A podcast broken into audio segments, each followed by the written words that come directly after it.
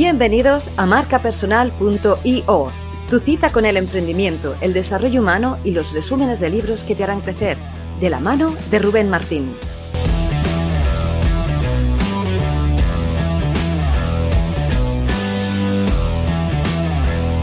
¿Qué tal estás? Muy bien, ¿y tú? Muy bien. ¿Qué tal estás tú? Pues muy bien, la verdad que contento, positivo y disfrutando de esta cuarentena que nos ha regalado la vida. Qué bien. ¿Qué te parece si te pongo en un aprieto? Hay una cosa que comentabas en un programa que decías, tienes que presentar tu proyecto en 10 palabras. ¿Tú tienes ya preparada tu presentación? A ver. Tú sabes que esto es lo que le hacía yo a la gente en televisión española, ¿no? Eso es, eso es. A todos los invitados que venían a mi programa, decía, cuéntanos en menos de 10 palabras a qué te dedicas. Y la gente se bloqueaba por completo. Y a veces teníamos que cortar las cámaras, volver a grabar, ir fuera a preparar. En mi caso es muy fácil porque lo tengo ya muy estudiado, pero, o sea, a lo que me dedico yo, a muchas cosas. Pero mi empresa principal, que es 8 Bells, es enseña un idioma en 8 meses. Y me han sobrado 4. Así vale, que, y si ahora te pregunto por el libro, ¿cómo, cómo venderías el libro en 10 palabras? Eh, el libro es la mayor fórmula de la felicidad. Y también me sobran cuatro. Joder. Es que es tu técnica, es que cómo te voy a pillar con esto. Eso ya eso no entra ni en 10 ni en 20. ¿Ahora estás con algún proyecto así aparte de, de 8 Bells? Bueno, la mayoría de la gente yo creo que te conocerá por 8 Bells, por los libros, pero tú eres un, vamos a decirlo, como un culo inquieto que estás en mil proyectos a la vez, te metes en todo lo que te, te parece interesante. ¿Tienes alguna cosa así que puedas contar que, sea nueva, que, que te apetezca compartir? Sigo impartiendo conferencias. Hace cuatro días daba mi primera conferencia para un cliente que era Banco Santander, lo puse por ahí en redes. Era para la cúpula del Banco Santander, online. Esa era mi primera conferencia online desde casa. La verdad que salió muy bien. Había 50 mil millones de, de, ensayos para que saliera todo perfecto y la verdad que salió todo perfecto y me alegro mucho. Bueno. Eh, obviamente los, los, libros, ahí tienes el, el, último libro que publiqué. Sigo eh, escribiendo, ahora mismo no estoy escribiendo nada, nada nuevo, pero estoy con la promoción de, las, de los anteriores y he hecho más de 700 entrevistas en total.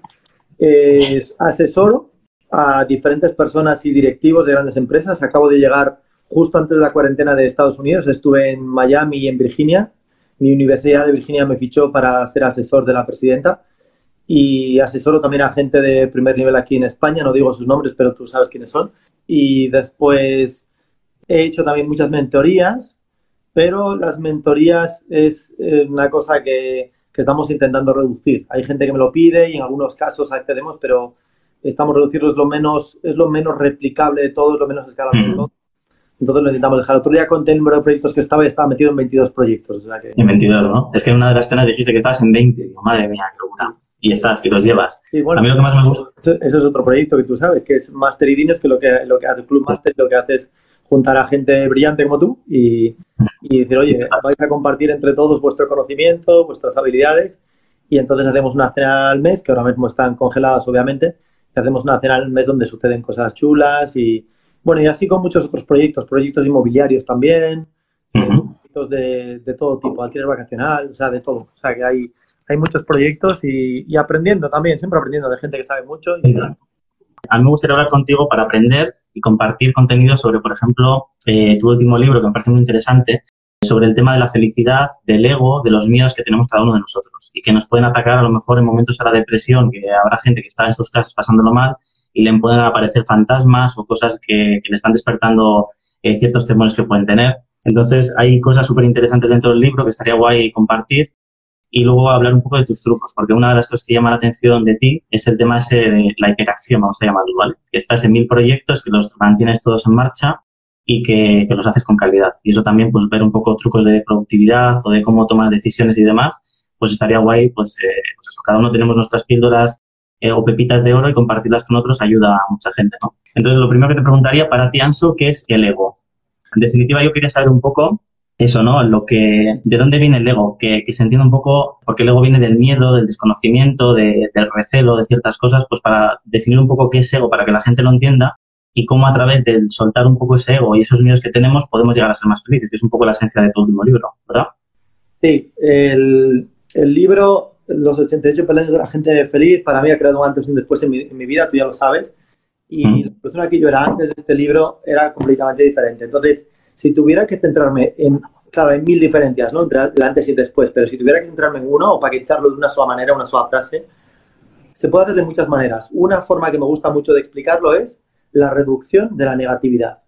Cuanto más negatividad hay en tu vida, más baja es tu calibración. ¿Qué significa calibración? Significa nivel de vibración, energía, como lo queramos llamar, nivel de felicidad, es lo mismo. Cuanta más negatividad, menor es la felicidad. Y cuanto menor es la negatividad, mayor es la felicidad. Pero si le preguntamos a la gente, si yo me hubiera preguntado al ancho de hace tres o cuatro años si era feliz, hubiera dicho que era súper feliz, la persona más feliz de la Tierra. Pero realmente era mentira. Yo estaba dormido y no me daba cuenta de toda la negatividad que había en mi vida. Con lo cual, si me preguntas si era feliz, hubiera dicho que era súper feliz. Realmente no era tan feliz porque había mucha negatividad. Hoy no digo que haya cero negatividad, porque eso no, quizá no sea posible, por lo menos no lo es para mí. Pero el nivel de negatividad ha bajado muchísimo. Por ejemplo, si el ancho de 2015 estuviera pasando esta cuarentena, lo estaría pasando muy mal. Estaría muy agitado, estaría con mucha frustración, con mucho enfado y estaría haciendo lo mismo que hace el resto de los, españoles, pues criticando a los políticos, eliges un color, tienes a favor de ese color, un color político, y a todo el que tenga un color diferente lo descuartizas. Y al descuartizarlo consumes un veneno. Ese veneno es la negatividad. Y pasas WhatsApps, pasas memes, lo comentas con tus familiares, te enfadas, te enfadas de verdad, dramatizas mucho, dices que es el fin del mundo, dices que esta gente hay que poner en la cárcel a todos, que tan terribles los de este lado como los del otro lado, o sea, te enfadas contra todos. Y esa rabia eh, nunca, nunca, nunca calibra alto. Entonces ahora vienen los escépticos, ¿no? Me van a decir, oye, Ancho, entonces me estás diciendo que debería de ser pasivo, no debería hacer absolutamente nada. Si veo a una persona que está haciendo una acción, está cometiendo violencia, ¿qué pasa? ¿Que tengo que aceptarlo absolutamente todo? La clave no está en glorificar la acción. La acción no hay por qué, no hay por qué amar la acción, pero sí a una persona. Y esta es la diferencia. Entonces, la gente no actúa por mal, actúa por ignorancia. Y esto para mí fue la gran, la gran división, es que la gente no actúa por mal, actúa por ignorancia.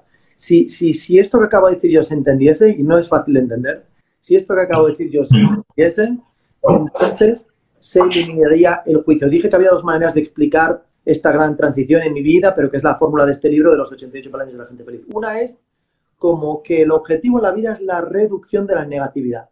Preocuparse es negatividad, la pena es negatividad, el drama es negatividad, el enfado es negatividad, los celos, la envidia. Esa es una manera de explicarlo. La otra es como la reducción del juicio. Cuanto mayor juicio hay, mayor es el sufrimiento. Y cuanto menos juicio hay, menor es el sufrimiento y mayor es la felicidad. Cuanto más enjuiciemos a un político, a una situación, a un drama, cuanto más lo dramaticemos, entonces la calibración es más bajita. Yo hablo de 8 belts y he descubierto que esa misma fórmula que sirve para aprender un idioma, que a mí me llevo 40.000 horas de trabajo dar con ella, esa misma fórmula se podría explicar eh, con menos de 40.000 horas de trabajo para el desarrollo interior. Es lo mismo, puedes estar en un Belt 1 y eso es muy bajo o puedes estar en un Belt 8. Si estás en un Belt 8 sufres poco y si estás en un Belt 1 sufres mucho. ¿Y de qué depende? De la cantidad de juicios que hay en tu vida y de la cantidad de negatividad. Por eso es tan importante aprender esto y por eso es tan importante entender que la gente no actúa por mal, actúa por ignorancia. Son dos cosas son dos cosas distintas. Una es la información, que al final es eso, cuando no estás informado, actúas desde la intuición o desde el juicio, ¿no? Una cosa te lleva a la otra. Cuanta menos información, más juicio, y en cuanto más información tienes, más entiendes a lo mejor la situación o lo puedes comprender, ¿verdad? Sí, lo que pasa es que efectivamente es lo que dices, a veces esa información no llega tanto por el cerebro, que es donde estaba yo, yo pensaba que todo tenía que entrar por el cerebro, yo era tremendamente lógico, sigo siendo lógico, pero eh, yo pensaba que la mente era el único canal para el conocimiento y para la sabiduría y para la verdad. Y he descubierto que no solo no es el único canal, sino a veces puede ser la mayor barrera. Oye, estoy dispuesta a poner esta frase y curiosamente sí. O sea, la, la mente es la mayor barrera para el conocimiento a veces. Y entonces, no es tanto una inyección de datos intelectuales, sino un conocimiento pleno interior. Y en ese conocimiento yo antes hubiera pues despotricado contra todo el mundo, contra los políticos y contra toda la situación actual. A día de hoy no se me ocurre hacer eso. ¿Significa eso pasividad? No. Aceptación no tiene nada que ver con la pasividad. Aceptas todo aquello que no puedes controlar y trabajas por aquello que sí. Ahora, mientras trabajas por aquello que sí puedes controlar, puedes hacerlo desde dos sitios. Uno es la atracción por aquello que quieres y la otra es el miedo hacia aquello que no. Entonces, la atracción calibra alto, el miedo calibra bajo. Si es que tengo miedo con respecto a una situación, eso calibra bajo. Y si es que quiero provocar algo en lo que creo o que me parece positivo, eso calibra alto. Esto es, estas frases son difíciles de entender, yo no las hubiera entendido hace unos años. Hoy sí las entiendo y... Pero se, puede, se pueden desgranar y, entender. Hay una cosa que podemos eh, asociar a esto que también hablas en el libro, me encanta de Mónica Fuste, que habla de la rendición. ¿no? Es decir, me rindo ante la situación y entonces la dejo de enjuiciar, fluyo con la situación como se encuentra y no estoy luchando contra ella, que puede ser el siguiente paso de esto, ¿verdad? Sí, la rendición para mí, la gente me pregunta, oye, esa transformación de dónde vino. Que por cierto, tú, tú y yo estábamos trabajando codo con codo cuando, cuando sucedió todo esto. Recuerdo la primera conversación que tuve yo contigo de todo esto, que fue como de, de, varias horas. Y yo te dije, oye, no sé si esto a ti te suena muy cósmico, pero a ti no te suena muy cósmico. Tú seguramente estabas súper bien, te, identificabas Pues en esa transformación tan chula por la que yo he pasado, pero que ahora ayuda a un montón de personas a pasar por ello y hago un antes y un después. Y es la misma por la que yo pasé. O sea, con lo cual yo aquí hablo desde mi experiencia. Vale, en esa transformación, mucha gente dice, oye, ¿qué, ha pasado? ¿Una pérdida, una muerte, un revés de la vida? Eso es una manera de crecer. Tú puedes crecer a través del sufrimiento. Se puede crecer y a veces que se crece muy rápido a través del sufrimiento, pero también es posible crecer sin el sufrimiento. Y en mi caso no fue con sufrimiento, no fue un revés, no fue una pérdida grande o una, una muerte ni nada de, ese, eh, nada de ese estilo, fue la rendición, que es justo lo que acabas de mencionar. ¿Y qué significa la rendición? La rendición significa, voy a dar una oportunidad a todo esto que hoy no entiendo. En lugar de negarlo, de decir que no puede ser cierto, hay un símil que yo siempre cuento y es, si solamente creemos aquello que nuestra mente puede entender, entonces en el siglo I después de Cristo hubiéramos negado el 99% de la ciencia, porque todavía no se podía entender. Ese es el verdadero peligro de fiarse solamente de lo que nuestros cinco sentidos pueden comprender. ¿Cómo se puede hacer entonces si no son los cinco sentidos? Hay más maneras de comprender. Hay veces en las que tú puedes sentir una verdad y no la entiendes, no la puedes explicar, pero la puedes sentir. Vale, pues esto que yo hubiera negado por completo hace dos años, si yo lo negaba era porque me faltaba rendición. Realmente es una forma de soberbia en la que dices, esto no puede ser, yo no me creo nada de esto, una pestaña, no creo nada de esto. En el fondo hay una forma de soberbia. Y cuando cedes ante esa soberbia y tú dices, ¿sabes qué?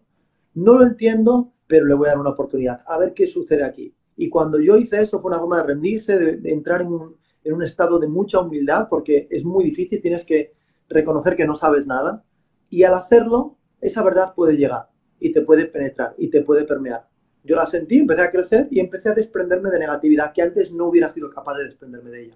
Y aquí, yo he visto todo tu proceso, lo puedo decir. He visto tu proceso del Anso de hace tres años al Anso de hoy y he visto una transformación. La pregunta es si el libro te transformó a ti o tú te transformaste con el libro, porque es una pregunta que, yo siempre me he hecho. Yo, creo que el libro me transformó a mí. ¿Te transformó mientras lo escribías? ¿Lo escribiste para ti o cómo fue?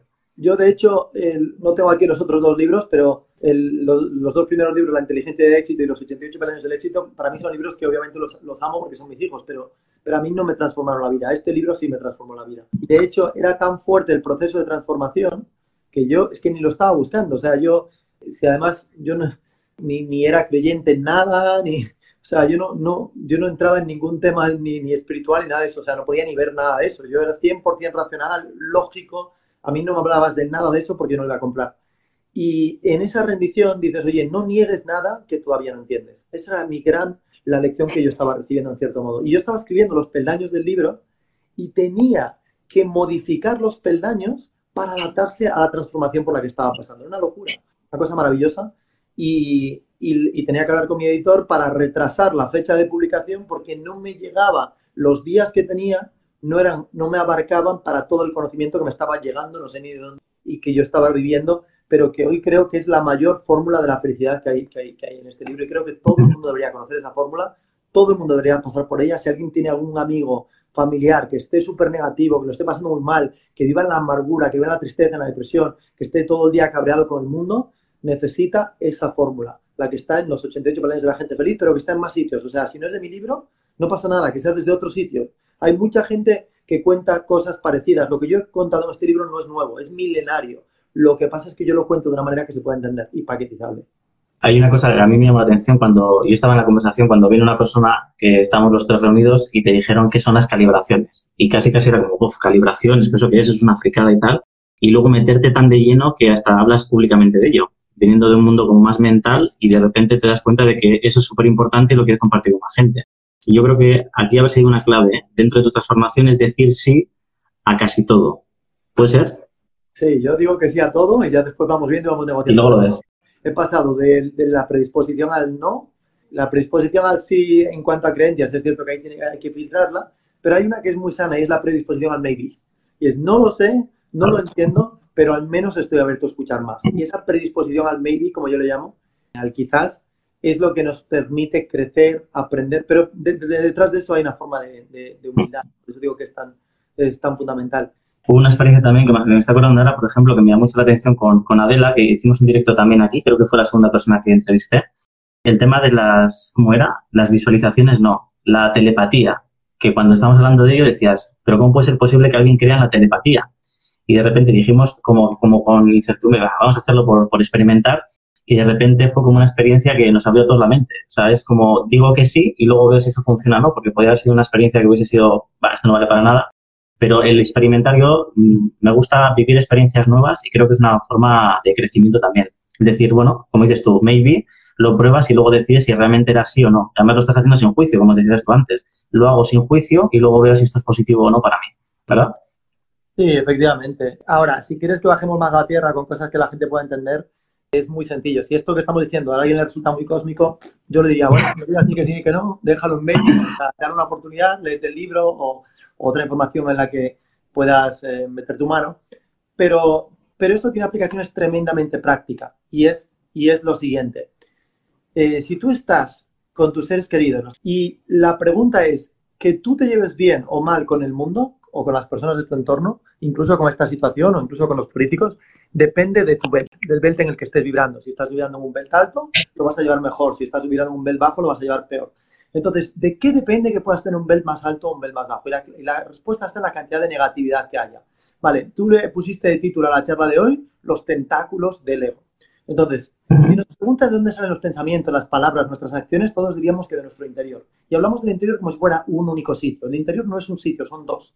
Es la bolsa negra y es la bolsa blanca. La bolsa negra es la parte de la sombra, representa la parte más impura del ser humano es lo que se ha llamado toda la vida el ego, pero no el ego como sinónimo de vanidad, sino el ego como, como la fuente de negatividad. Y la bolsa blanca es la de luz, es la parte más pura del ser humano y es como la esencia del ser humano. Vale, pues si cada vez que, que elegimos una palabra, un pensamiento, una acción, solamente tenemos que hacer una pregunta de dos palabras, que es la pregunta más importante que se puede hacer y es, ¿esto que estoy a punto de hacer o de decir, desde dónde lo estoy haciendo? ¿Desde dónde? Dos palabras. Y al decir desde dónde solamente hay dos respuestas, que es la bolsa blanca y la bolsa negra. No hay más. Si no es negra, ya es blanca. Entonces, al responder y, tomar conciencia de si era la bolsa negra o si era la bolsa blanca, estamos automáticamente subiendo de belt, subiendo de calibración. Y fíjate qué curiosa esta paradoja. Cuando elegimos la bolsa negra, que es la sombra, se genera más sombra. Y cuando elegimos la bolsa blanca, que es la luz, se genera más luz. Entonces, lo único que tenemos que hacer es ser súper conscientes de estoy a punto de explotar con esta persona, estoy a punto de ser reactivo con esta persona. En ese mismo instante en el que llega ese deseo de reaccionar, y yo he pasado por ahí mil veces, hay que simplemente ser consciente de que este no soy yo, es una bolsa negra que está dentro de mí, pero no soy yo. Yo soy la bolsa blanca.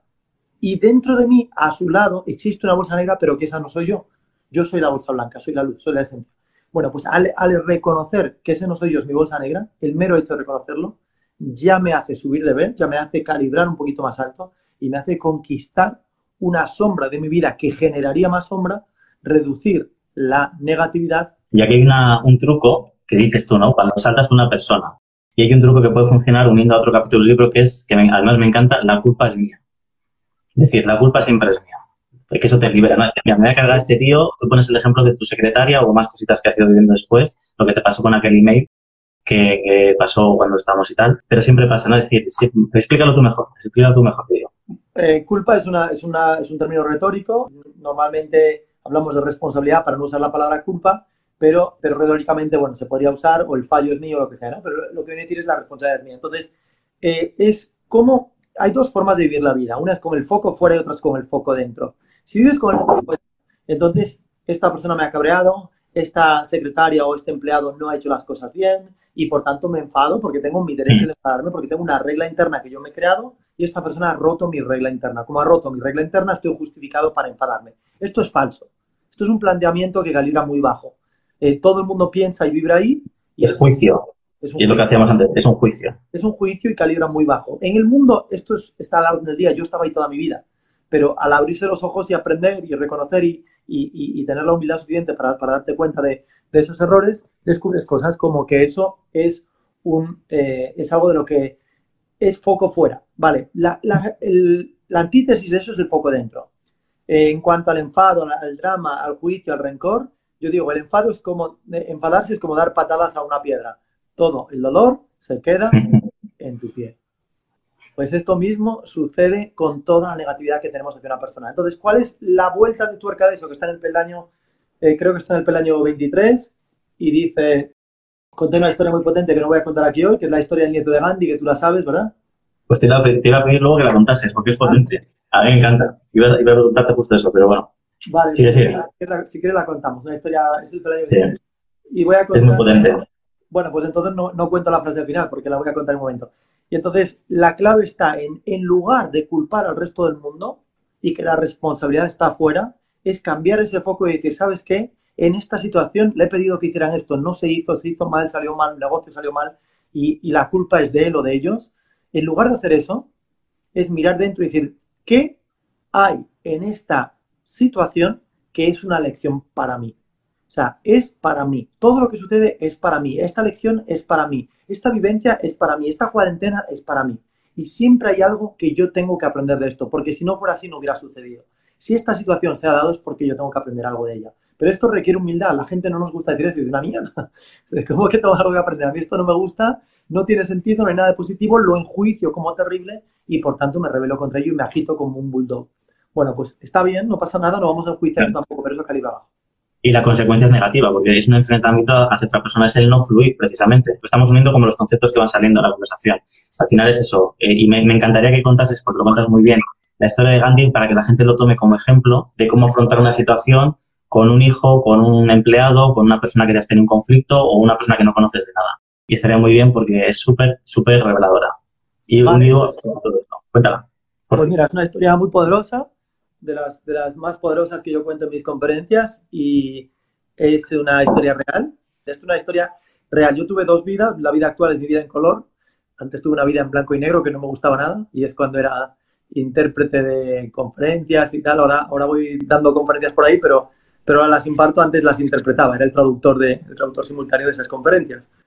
Bueno, pues cuando estaba, la vida esa no me gustaba nada, pero tenía un lado positivo, es que conocías a gente increíble que te enseñaba cosas fascinantes. Y una de esas personas fue el nieto del Mahatma Gandhi, que se llama Arun Gandhi, que creo que todavía vive, de la India. Y entonces se vino aquí a España a una conferencia, yo, di, yo fui su, su intérprete, y entonces nos hicimos amigos y me contó cosas después cuando ya no estaba en el escenario. Me contó una historia muy poderosa, que es la que estoy a punto de contar, que él nunca había contado en público, casi nunca la cuenta. Y dice lo siguiente, un día estaba él con su abuelo, que era el Mahatma Gandhi, un día era una eminencia en el siglo XX, en toda la India, incluso en el mundo, y eh, Arun, que era un niño, eh, tenía la oportunidad de estar con su abuelo este sábado, dijo el abuelo, este sábado voy a ir a, la capital de la India y puedes venir conmigo a Nueva Delhi y puedes estar todo el día a mi lado y por la tarde pues te vas a casa de los tíos, pero es muy importante que a las 5 y cuarto de la tarde estés en este punto de recogida porque nos va a a buscar un coche y es muy importante que no llegues tarde. El niño dijo, no, descuida, abuelo, no te preocupes. Se fue caminando a casa de sus tíos y de camino a casa de sus tíos encontró un cine y él nunca había estado en un cine. Entró en el cine, una película de John Wayne, entró en el cine, se quedó a ver la película y perdió por completo la noción del tiempo. Cuando sale del cine, mira el reloj, eran las 5 y 45 de la tarde y todavía le quedaban media hora para llegar. Se puso a correr como un loco. Entonces el abuelo 5 y cuarto, 5 y media, 5 y 45, 6 de la tarde y a las 6 y cuarto llega su nieto con una hora de retraso. Habían estado buscándolo por todo el pueblo, el abuelo no estaba nada contento con la situación, cara de pocos amigos, le dice, eh, le dice el, el, nieto, abuelo, no te lo vas a creer, y mintiendo le dice, claro, es que estaba en casa de los tíos y claro, me invitaron para quedarme para el postre y no les voy a decir que no, imagínate, menudo roto, ¿no? O sea, qué, qué, mal educado si yo les digo que no, por supuesto, por respeto a mis tíos, les tuve que decir que me quedaba para el postre. El abuelo lo miró, ya había hablado con los tíos, sabía que lo que le estaba contando era falso y le dijo, querido Arun, solo hay dos maneras de interpretar esta historia. La primera es concluir que el que no se ha portado bien ha sido tú y el castigo es para ti. La segunda es concluir que yo no te he educado bien y el castigo es para mí. Y por supuesto, concluyo lo segundo. Así que tú vas a volver al pueblo en coche cuatro horas con el conductor. Yo voy a volver al pueblo andando de noche, con peligros y descalzo. El nieto lo intentó convencer para que no hiciera eso y el abuelo dijo, lo siento, esta decisión es inamovible y es justo lo que va a suceder. Y la conclusión de esta historia es que si le hubiera echado la bronca que hubiéramos querido echar todos, la lección hubiera durado un día. en lugar de culpar a su nieto y responsabilizarse él y darle esa lección, consiguió que esa lección le durase para toda la vida. Y la conclusión que yo puse en mi peldaño es que el líder débil culpa a sus seguidores y con ello los aleja. El líder fuerte se culpa a sí mismo y con ello los inspira. Buenísimo, a mí me encanta. A ver, corazoncitos en el chat. Pone corazoncitos por aquí para que esto que ha sido brutal. Y que bien contada. Pues a mí es una de las cosas que me ponen impactante y es un poco eso, ¿no? El, el, utilizar esto, pero no como una historia bonita, sino como una historia que tú puedes aplicar en tu día a día. Cuando tengas situaciones de este estilo, decir, no, la culpa es mía y buscar un poco el aprendizaje para las dos partes. Me parece maravilloso. Vale, luego yo tenía por aquí cosas que quería comentar, por ejemplo, una cosa que de títulos que tienes de los peldaños, el tema de romper la placenta, porque es un concepto súper potente y es una cosa que también impacta. Son peldaños que son como muy potentes y también lo quería comentar contigo. ¿Qué es romper la placenta? Ahora, por ejemplo, podemos estar en una situación parecida para poder aplicar esto. Sí, voy a contar directamente el final de la historia de la placenta, ¿vale? El final de la historia de la placenta se basa en este principio y es, sufres una vez, te beneficias del sufrimiento toda la vida. Y lo que significa la historia es, imagínate que, eres un bebé, estás ahí dentro del útero, estás todo contento, todo feliz y piensa que ahí se acaba su mundo. Y dice, oye, qué cómodo estoy en este mundo, qué calentito, qué mundo más maravilloso.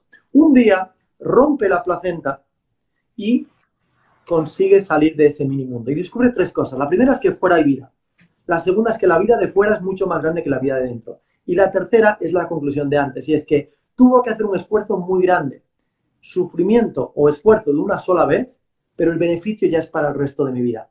Esto lo que significa es que siempre que haya algo que nos dé pereza, hay que tener en cuenta la teoría placenta. Y es tú sufres una vez, que, el sufrimiento lo digo entre comillas, porque no hay ni que sufrir, ¿no? Me refiero al esfuerzo, incluso el esfuerzo una forma retórica de decirlo. Si hiciéramos un gráfico, cada vez yo tengo un gráfico y dice, ¿cuál es el esfuerzo el día 1? 10. El día 2 es dos y medio o 3 para, para, adaptarse, pero el día 3 es 0, el día 4 es 0, el día 5 es 0, el día 6 es 0. Pasé el esfuerzo una sola vez y ahora me beneficio de ello el resto de mi vida. Y esto es aplicable a todo, a aprender, pero porque se entiende eso, o sea, tú aprovechas la cuarentena, como decías tú, aprovechas la cuarentena para aprender, puede ser un idioma o puede ser otra cosa, me da igual, pero aprovechala para algo. ¿Por qué? Porque pagas el esfuerzo una sola vez y a lo mejor dentro de 50 años te sigues, ah, sigues beneficiándote del esfuerzo que invertiste en 2020, en cuestión de unos pocos meses. Ese es el efecto de romper una placenta. Pagas el precio una sola vez, te beneficias de ello el resto de tu vida. ¿Tú, Anso, estás haciendo algún aprendizaje ahora a nivel de desarrollo durante la cuarentena? Llevamos un mes encerrados. ¿Estás haciendo algo para ti aparte de lo que ya sabías o no? Eh, bueno, estoy tocando mucho la batería, que anda por aquí. Pero ya sabías tocar la batería, ¿no? Bueno, yo ya sabía, sí, pero Virginia está tocándola conmigo y le estoy ayudando y... Para desahogar, ¿no? Pam, pam, para hacer ruido. Sí, además de te desahogas y todo eso. Eh, pero sobre todo lo que me interesa es el desarrollo interior. Esta mañana estaba escuchando a Eckhart Tolle, eh, a Eckhart Tolle, y o sea, entiendo tan bien todo lo que él dice, antes no hubiera entendido nada y lo entiendo perfecto, digo, es que es justo lo que es, o sea, veo cantidad de memes contra los políticos, gente que se enfada mucho contra los políticos, contra la situación, que es más, les interesa casi más, casi más cómo ventilar su propia rabia que cómo resolver la situación. Hay gente que si se resolviera la situación entristecería un poco, porque diría, oye, me acaban de quitar el juguete, yo estaba feliz eliminando mi, mi rabia gracias a esta situación. Si me corriges la situación, me quedo sin rabia. O sea, eso es terrible, eso calibra muy bajo, muy bajo, muy bajo. Entonces, pero yo lo entiendo perfectamente, o sea, entiendo cómo vibrar niveles un poquito más altos. Yo no, no voy de gurú de nada, no, no estoy diciendo que a mí, me queda mucho para aprender, no pasa nada, yo no, no, no, estoy, no estoy presumiendo de nada, estoy diciendo que comparado a donde estaba yo antes, ahora entiendo por qué se puede vivir todo esto desde la paz interior. Y yo tengo una paz interior. Es cierto que mi situación es buena, es cierto que no he tenido ninguna, seguramente si hubiera perdido a cuatro o cinco familiares, ¿cómo estaría? Pues a lo mejor mucho peor. Pero lo que quiero decir no es que la situación mía sea buena o mala, lo que estoy diciendo es que estoy viviéndola desde mucha más paz que si fuera hace tres o cuatro años en la misma situación. Eso es lo que voy. Que en la misma situación, alguien que lo esté pasando muy mal puede pasarlo muy mal desde la paz o desde la guerra. Ah, no, no, te, iba a decir un poco para hilarlo de antes, que es un poco desde dónde estás mirando, ¿no? Si estás apuntando hacia afuera o estás mirando hacia adentro, de, dónde sale esa emoción.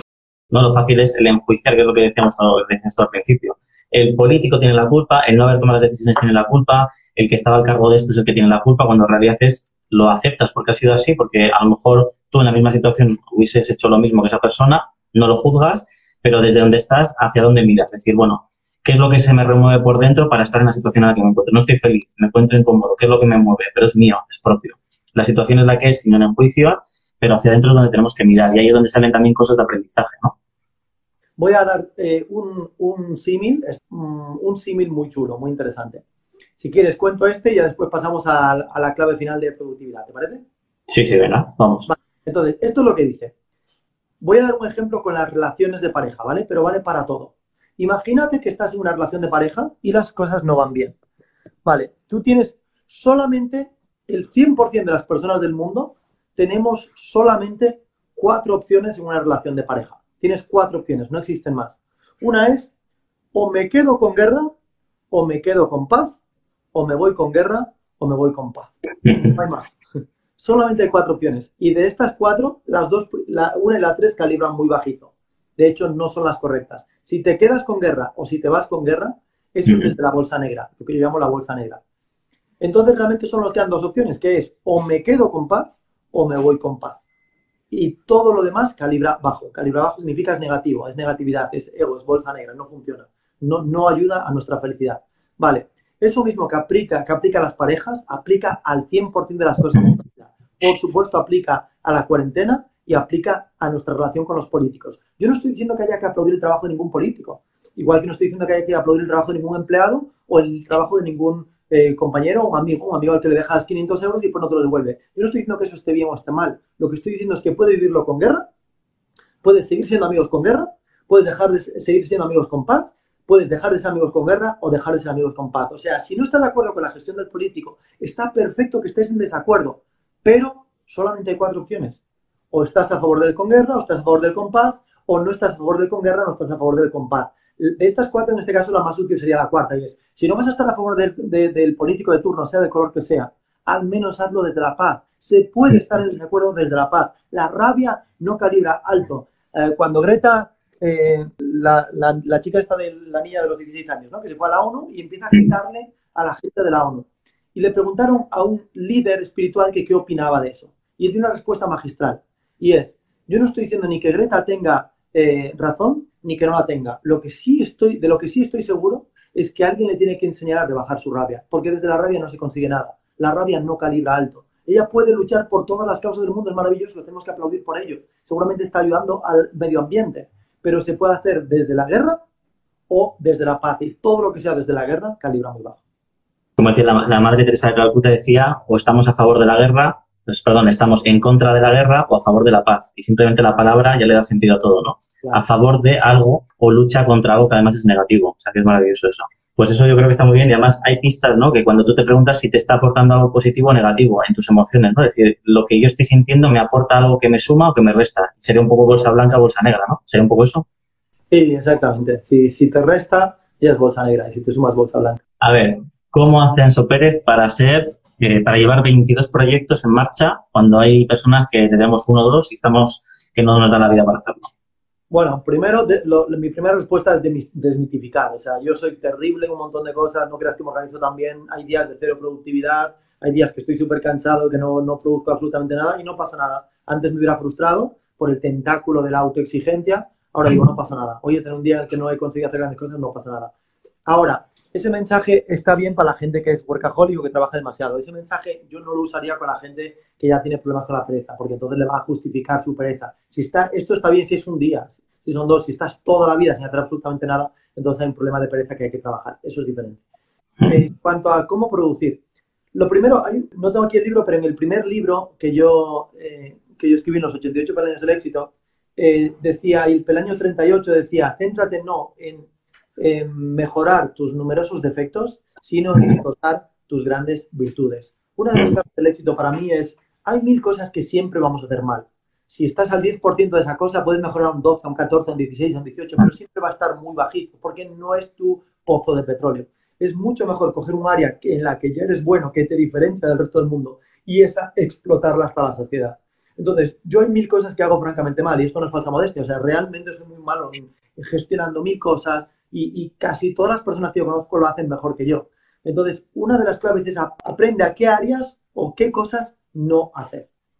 Aprende qué cosas no hacer. Hay mil cosas que yo debería no hacer porque las hago mal, pero puedo contratar gente o apoyarme en gente o asociarme con gente que las hace mil veces mejor que yo. Si esto lo hago a raja tabla, esto me permite, me permite centrarme en lo que realmente hago bien.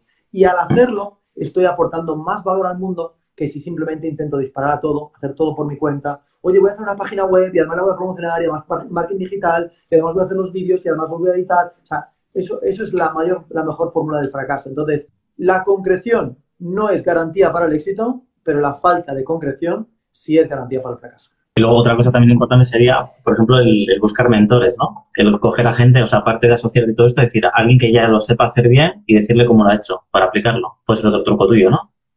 O en un momento dado. Sí, yo la verdad los eché mucho de menos al principio cuando estaba emprendiendo y creando 8 Bells. Eh, yo lancé 8 Bells en 2011 y me sentía tremendamente solo. Eh, salía con una chica eh, que me ayudó mucho, que se llama Constanta, y ella me ayudó un montón. Eh, pero más allá de eso no, no, tenía, no tenía mucha ayuda. Hubo otra amiga china que también me ayudó mucho porque empezamos enseñando chino en ocho meses, eh, después ya pasamos a los otros idiomas. Y, y, esta gente me ayudó un montón y por supuesto apoyo a la familia y tal. Pero realmente nunca tuve un, un mentor que me pudiera ayudar y lo eché mucho de menos. Yo soy muy mal coach, eh, intento ser un buen mentor, pero soy muy mal coach. O sea, que cuando hago sesiones con las personas, soy terrible. O sea, yo no hago preguntas. Vas a la respuesta. la solución. O sea, mira, y eso está muy desaconsejado, pero bueno, la gente que le gusta recibir respuestas. Recuerdo el día que te conté que le iba a hacer el prólogo a Tony Robbins. ¿Te acuerdas que el día que estábamos Sí, está ya, lo tienes ya. Sí, sí, qué bueno. Felicidades. El prólogo de Super lo vais al revés, pero más o menos se puede leer. Y hay una frase aquí que me gustaría compartir con todos obviamente os recomiendo el libro y no por el prólogo, sino por Tony. Y dice el siguiente, el primer paso para alcanzar un objetivo no es ponerse a caminar, sino saber hacia dónde. Así que una de las, de las ventajas de los mentores es que te ayudan a saber hacia dónde. La mayor parte de la gente le gusta ponerse a caminar. Ponerse a caminar no es la clave, la clave no es ponerse a caminar, es saber hacia dónde. Qué bueno. Oye, Anso, pues un placer poder volver a hablar contigo así extendidamente. Y nada, me encantará si algún otro día quieres hacer otro directo, hablar de algún tema concreto o del día del éxito, si quieres, puedes compartir ahora también, porque tienes como varios productos que la gente puede conocer. Eh, los libros, eh, tienes 8 bells, eh, luego esas mentorías que estás dejando, pero que también de alguna manera los fines de semana del éxito están metidas ahí, porque son como mentorías grupales. Al final compartes todo tu aprendizaje con el libro aplicado a un grupo. Y hay mucha gente que yo conozco que está muy contenta con ello si lo quieres anunciar para que la gente sepa dónde lo puede encontrar o... Bueno, lo mejor es que entre en anshoperez.com, no lleva T, que no soy vasco, soy gallego, es anxo Pérez, anshoperez.com y bueno, y el resto de productos, obviamente los que queráis aprender un idioma, hacedlo con 8 bells si os, si, os lo planteáis en serio, si no es en serio, pues hay mil otras plataformas y si no es aprender un idioma, haced lo que sea, pero aprender, a, aprender cursos. Yo os, recomiendo a todos a que aprovechéis la, la, cuarentena para, vender cursos, para eh, comprar cursos de todo tipo. Hay em, una cosa que me gustaría deciros. Rubén y yo hemos trabajado juntos mucho tiempo. Él es un experto en marca personal, os lo recomiendo a todos. Rubén, me gustaría que pongas tu libro otra vez en alto, porque a lo mejor alguien está entrando a través de mi canal. Tanto. Y este, este es el libro, El poder de tu marca personal. Lo pueden conseguir en, en Amazon, ¿verdad? en Amazon y además sales tú por aquí. Sales por aquí una fotito pequeña, pues. Anda, qué guay, no sabía yo que estaba yo por ahí. Os lo tengo que mandar. No os lo mandé porque se agotó la primera edición. Te lo tengo que mandar a casa. Bueno, pues eso, eso es que funciona. Os recomiendo a todos el libro de Rubén. Él es experto en marca personal y en muchas más cosas. Es un súper crack, un ejecutor eh, que es incansable. Yo me canso mucho antes de que él. Él no, él sigue trabajando. Es como la pila de Duracell. El conejito Duracell sigue ahí trabajando y trabajando. y os lo recomiendo a todos, entrad en el, en el canal de él y Rubén-Martín RU. Así que os lo recomiendo a todos. Muchas gracias. Y por último, el, Master y Dinner, porque ahora está abierto al grupo, ¿verdad? Para más gente. Master y Dinner. Hay que, hay que, pasar un proceso de selección, no, no está abierto a todo el mundo, sobre todo para empresarios y gente que facture más de 500.000 euros. En algunos, hemos hecho algunas excepciones con algunos escritores, conferenciantes o gente que haya hecho cosas singulares. Eh, si alguien está interesado en entrar en el Club Master, tiene que mandar una solicitud, que, eh, que busque en Instagram Club Mastery ahí nos puede mandar un mensaje directo, eso va a ser más fácil, Club Mastery, y ahí lo podéis encontrar. Retomaremos, hacemos una cena al mes en Madrid, eh, de unas 100 personas más o menos, Y ya digo, hay que pasar un proceso de selección, pero si alguien cree que puede, que, es candidato para el tipo que estamos, o sea, del, club, pues que, se sume.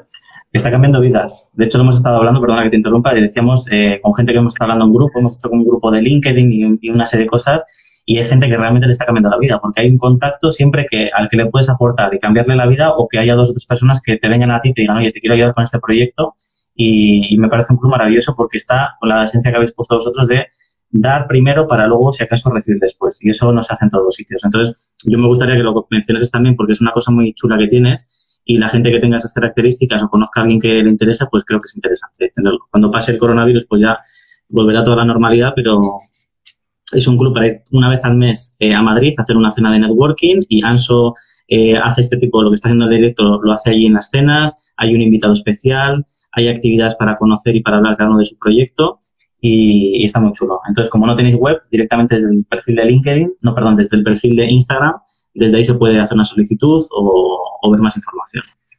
Bueno, pues alguien está diciendo aquí, Jorge, que te 100%, recomendable, 100 recomendable el, libro de Rubén.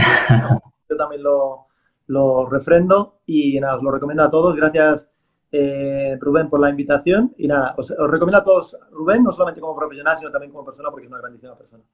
Muchísimas gracias. Te mando un abrazo virtual, a ver si te llega, así energético. Para allá te va. Abrazo, amigo. un abrazo y a seguir bien la tarde, ¿vale? ¿Dejas colgado esto durante 24 horas, ¿verdad? Sí, están 24 horas en mi canal y lo puede ver la gente durante ese tiempo, ¿vale?